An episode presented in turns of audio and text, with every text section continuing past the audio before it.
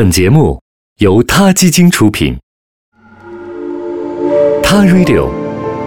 讲述真实的动物情感故事，每个生命都重要。欢迎收听今天的《他 Radio》，获取每天最新节目推送，请关注《他 Radio》微信公众号，不仅有音频文字版，还有更多关于动物的精彩资讯哦。日本京都大学的寿野文浩和平田聪领导的研究团队创作并主演了两部惊悚大片，但是这两部片子可不是拍给人类看的，影片的观众是一群黑猩猩。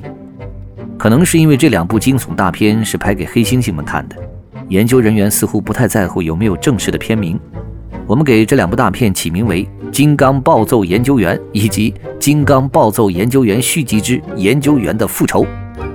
影片共有三个角色，两个人类和一个金刚。金刚是由一个穿着逼真的玩偶服的人来扮演的，虽然不太像，但至少能看出是一只猩猩。情节设定就是人类和这只金刚之间简单粗暴的爱恨情仇。第一部电影只有三十二秒钟，一开场，两个人类向黑猩猩观众们简单的打了个招呼，算是介绍自己出场。然后他俩就开始待在房间里，开心的把玩手中的香蕉。几秒钟之后，突如其来的事件发生了。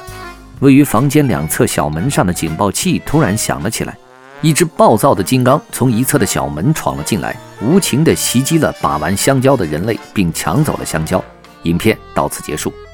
在黑猩猩们观看影片的过程中，研究团队也没闲着，他们利用眼动检测技术记录黑猩猩的目光看向哪里。时隔二十四小时后，研究人员又给黑猩猩们放了这部影片。结果发现，就在袭击人类的金刚马上就要出场前的三秒钟，黑猩猩盯住金刚要出来的那扇门的时间，明显要多于第一次看影片。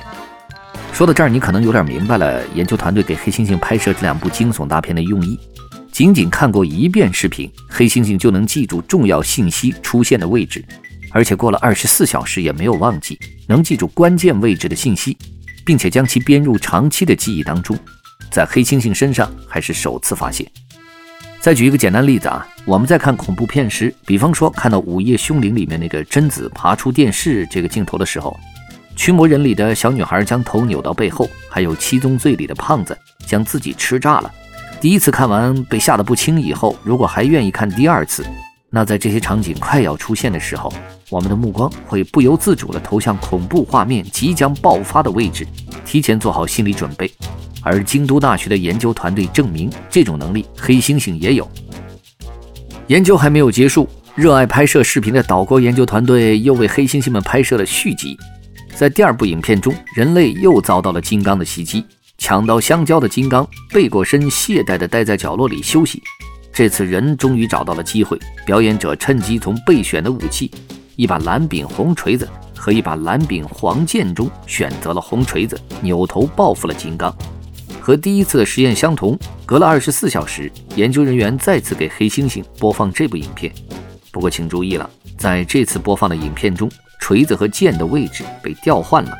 研究人员想看一看黑猩猩是不是只能记住某一个位置，而不能记住某个起作用的信息。结果，黑猩猩在看到表演者要选择武器的前三秒，就盯住了被换了位置的红色的锤子。要说起来，黑猩猩的这种能力不是闹着玩的。这种基于记忆预测未来的行为，对黑猩猩们在野外生存、躲开致命的陷阱有着重要的意义。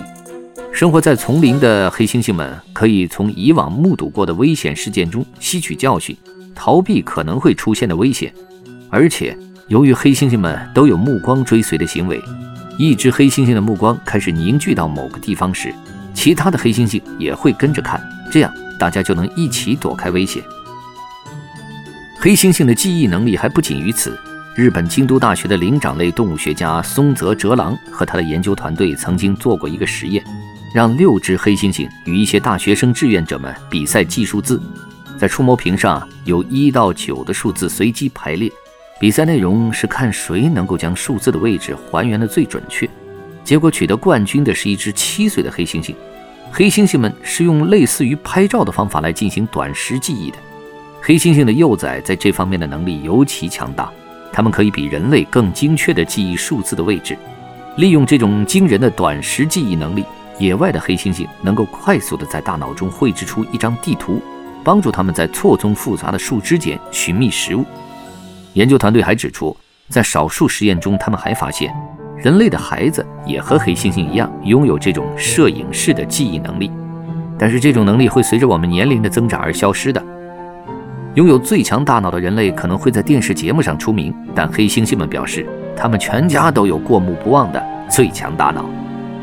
好了，今天的节目就到这儿了，我们下期再见。他 Radio，中国大陆第一家动物保护公益电台。在这里，我们讲述动物的喜怒哀乐，尊重生命，善待动物。他的世界因你而不同。